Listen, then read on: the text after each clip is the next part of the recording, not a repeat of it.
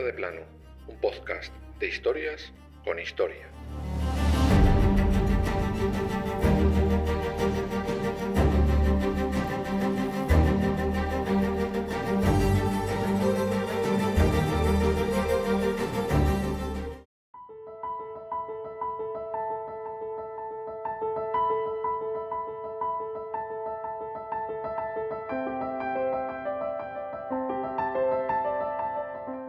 A las 14 horas y 50 minutos del 1 de octubre de 1946 comenzaba la última sesión de uno de los juicios más famosos de la historia.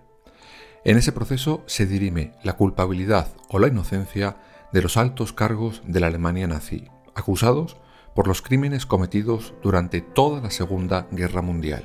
Son los conocidos como juicios de Nuremberg, que arrancaron meses antes, aquel 20 de noviembre de 1945. Sí eran todos los que estaban, pero no estaban todos los que fueron.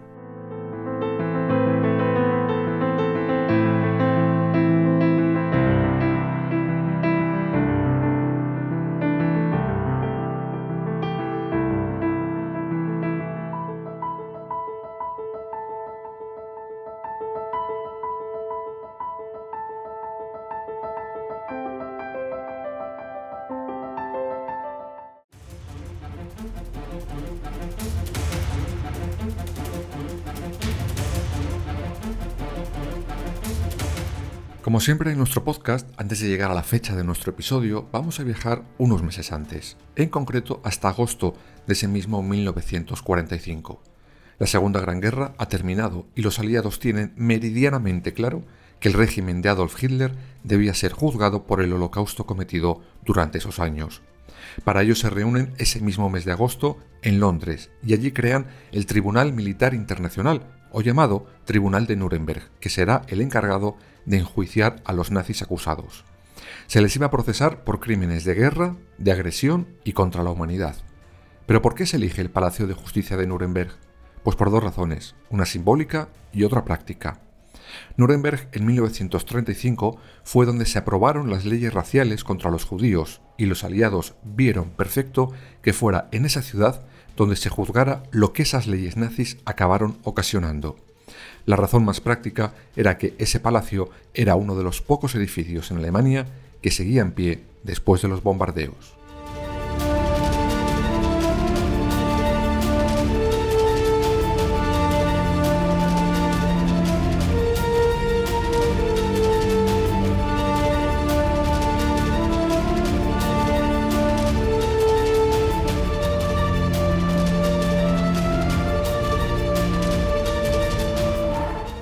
Para lograr capturar sobre todo a la jerarquía del Tercer Reich, los Estados Unidos llevan a cabo la Operación Mondorf, de la cual ya hablaremos en el capítulo que corresponda.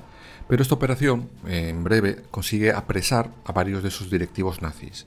Todos los aliados se tuvieron que poner de acuerdo y finalmente Estados Unidos, Gran Bretaña, Francia y la Unión Soviética se erigen como jueces y moderadores en representación de todos los demás países donde los nazis cometieron sus crímenes más de 4.800 peticiones de enjuiciamiento que finalmente se quedaron en 611 acusaciones formales. Algunos de los más famosos podían ser Hermann Göring, comandante en jefe del Tercer Reich, Karl Dönitz, gran almirante y sucesor de Adolf Hitler, o Rudolf Hess, que era secretario particular del Führer. Pero como os he dicho al principio del episodio, no estaban en esos juicios todos los que deberían haber estado. Algunos porque habían logrado huir, otros porque fruto de su cobardía habían preferido quitarse la vida antes de ser arrestados. Entre los huidos estaba, por ejemplo, el célebre Doctor Muerte, el llamado Ángel de la Muerte de Auschwitz, Josef Mengele. Entre los valientes que se habían quitado del medio estaban los, los conocidos Joseph Goebbels, ministro de la propaganda nazi, Heinrich Himmler, líder de las SS, y por supuesto, el jefe de todos estos, el cobarde Adolf Hitler, se quitó del medio en un búnker antes de terminar la Segunda Guerra Mundial.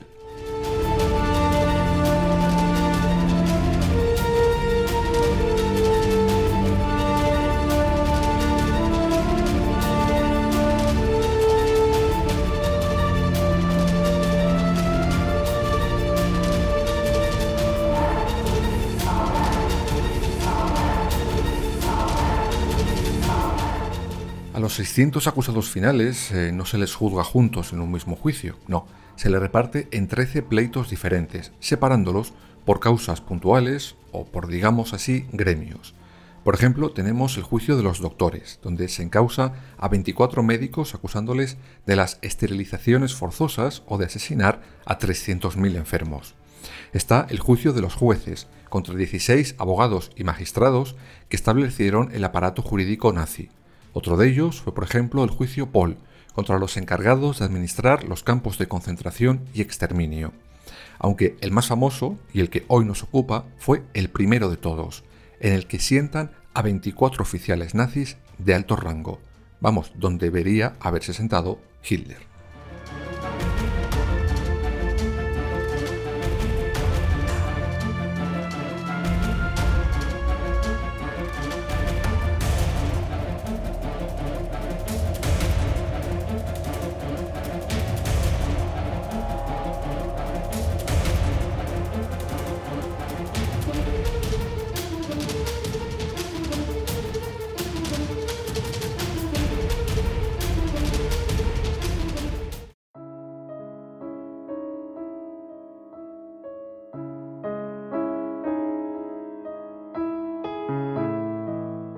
Aquel martes 20 de noviembre de 1945, los acusados se encuentran en la cárcel de Nuremberg y a las siete y media de la mañana son conducidos al Palacio de Justicia para la primera sesión. Arranca poco después de las 10 de la mañana. Entran los cuatro jueces a la sala y ese primer día el abogado de la defensa es el único que tiene la palabra. Durante su intervención intenta anular el juicio como tal se basa en lo que llaman nullum crimen nullum poena sine lege, es decir, no hay delito ni hay pena sin ley, que preveía la imposibilidad de celebrar un proceso si los crímenes por los que se imputaba a los acusados no estaban tipificados como tales antes de cometerse. Los jueces rechazan de pleno este argumento y el juicio continúa.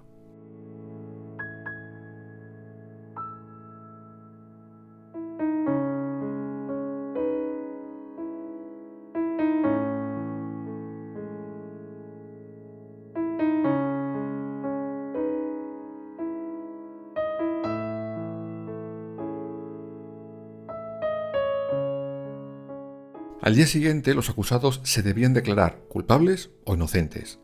Tras reafirmar su inocencia, fue el turno del fiscal americano Robert Jackson, en cuyo discurso afirmó la civilización no podría sobrevivir si el mundo tuviera que hacer frente a un nuevo conflicto de esta magnitud. Las siguientes sesiones fueron un juego de estrategias y errores.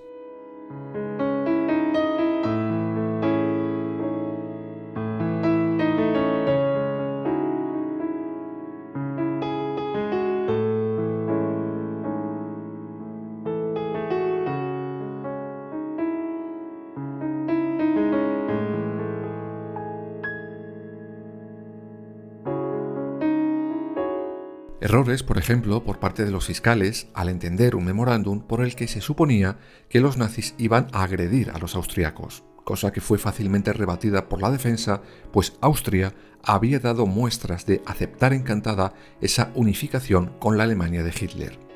Como os podéis imaginar, los nazis estaban que se frotaban las manos. Pensarían, si todo va a ser así, esto va a ser un chiste.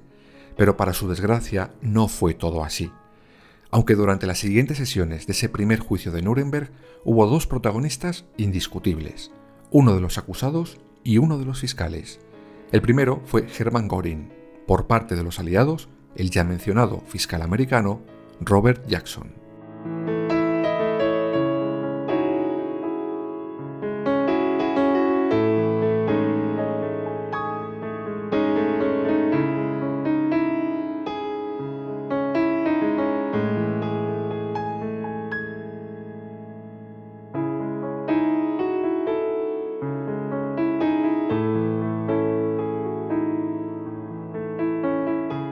Goring de oratoria iba más que sobrado. Además puso de manifiesto que sabía que iba a ser ejecutado y los planes que tenía la acusación para lograrlo. Eso, junto a un dominio exquisito del inglés, pilló con el pie cambiado a la acusación. En muchas ocasiones hizo perder los papeles al propio fiscal americano. llegó un momento, contra todo pronóstico, que el mariscal Göring reconoció con orgullo todos sus delitos, todos, sin excepción, justificándolos todos, ya que según él fueron por el bien de Alemania. Pero no solo hubo problemas entre los acusados y los fiscales, no. Entre los propios acusadores también había fricciones más que evidentes. Esto acaba provocando que los fiscales americanos, británico y francés acaben llevando por su cuenta la acusación de crímenes contra la humanidad. Y es que el fiscal ruso no les apoyaba ni lo más mínimo en eso. Los soviéticos pensaban que las verdaderas víctimas de los nazis fueron ellos y no los judíos, por lo tanto no entendían por qué había que juzgar a los nazis por crímenes contra los judíos y no solo contra los rusos.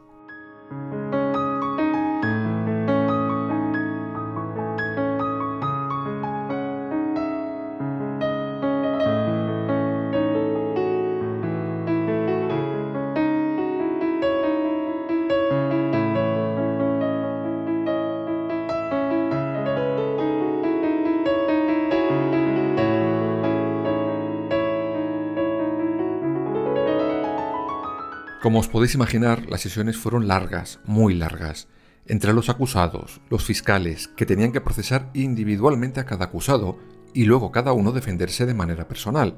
Las sesiones se acaban alargando hasta el 30 de septiembre de 1946. Solo un día después, los cuatro jueces leyeron su sentencia.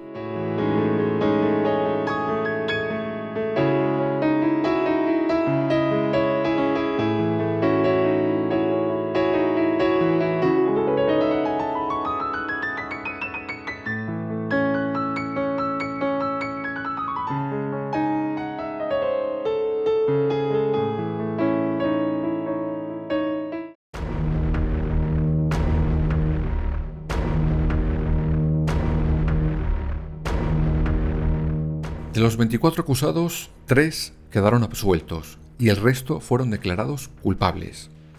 3 fueron condenados a cadena perpetua, 4 a condenas de cárcel de 20 años y los otros 12 fueron condenados a muerte.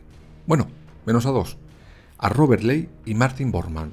El primero porque se había suicidado en la víspera del juicio y el segundo estaba desaparecido, aunque sí se le condenó en ausencia. De manera simultánea, los intérpretes tradujeron la sentencia de pena de muerte por ahorcamiento a los cuatro idiomas en los que se había desarrollado el juicio.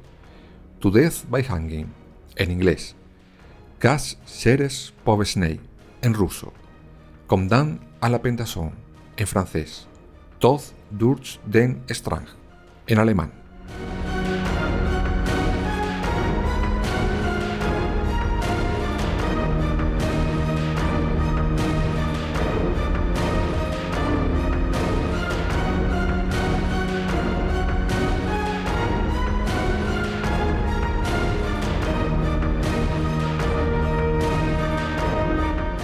Por supuesto, a los más altos cargos acusados en ese juicio, la condena fue a muerte, como a Rudolf Hess o al propio Hermann Göring, aunque este último demostró una vez más lo valiente que eran los nazis y la noche antes de su ejecución se quitó él mismo la vida. Por cierto, desde aquel 1 de octubre de 1946, las potencias les dieron a los acusados cuatro días para presentar alegaciones, aunque realmente fue un formalismo sin más. Los aliados habían pactado no conmutar ninguna pena de muerte ni reducir un día a los que fueran condenados a prisión.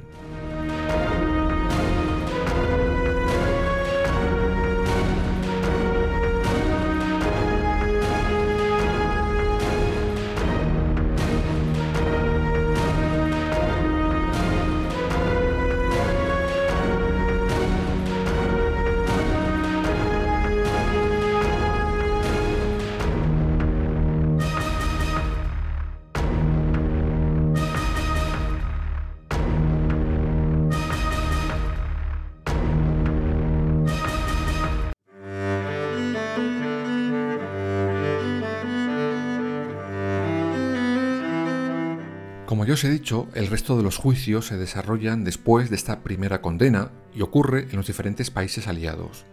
Para ello, y para unificar las normas de todos los tribunales, los aliados firman en Berlín en diciembre de 1945 la Ley 10 del Consejo de Control Aliado para Alemania.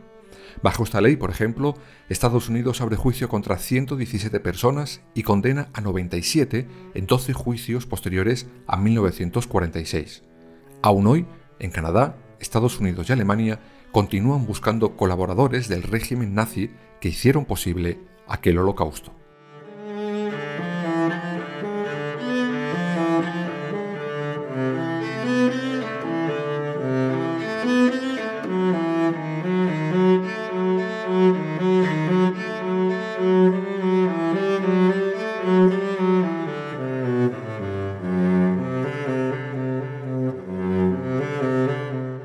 Estos juicios de Nuremberg, además de las condenas ejemplarizantes, dejaron un gran legado, en concreto su aporte al derecho internacional, ya que por primera vez en la historia se reconoce responsabilidad penal de los individuos a nivel internacional.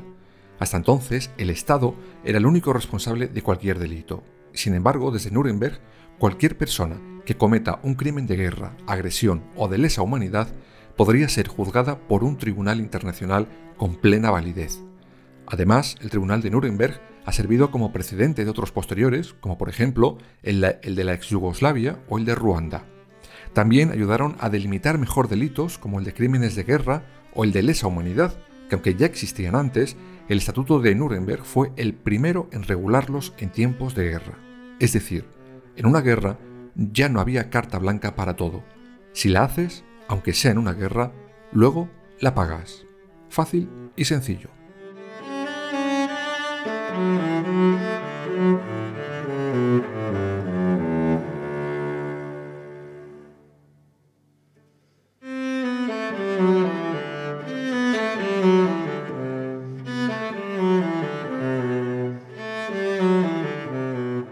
A pesar de sus posibles errores, a pesar de sus posibles contradicciones, para muchos judíos que lograron sobrevivir a la barbarie nazi de los campos de exterminio, ese proceso llamado juicio de Nuremberg supuso, según sus palabras, una simbólica, incompleta, parcial y sagrada representación. Afirmaron que al oír las condenas les hizo sentir íntimamente satisfechos. Y creo que ese sentimiento es bien sencillo de comprender, pues aquellos que habían acabado con sus hijos, hermanas, padres y esposos recibían, por fin, su más que merecido castigo. Lástima que otros, por cobardes, no lo pudieron recibir.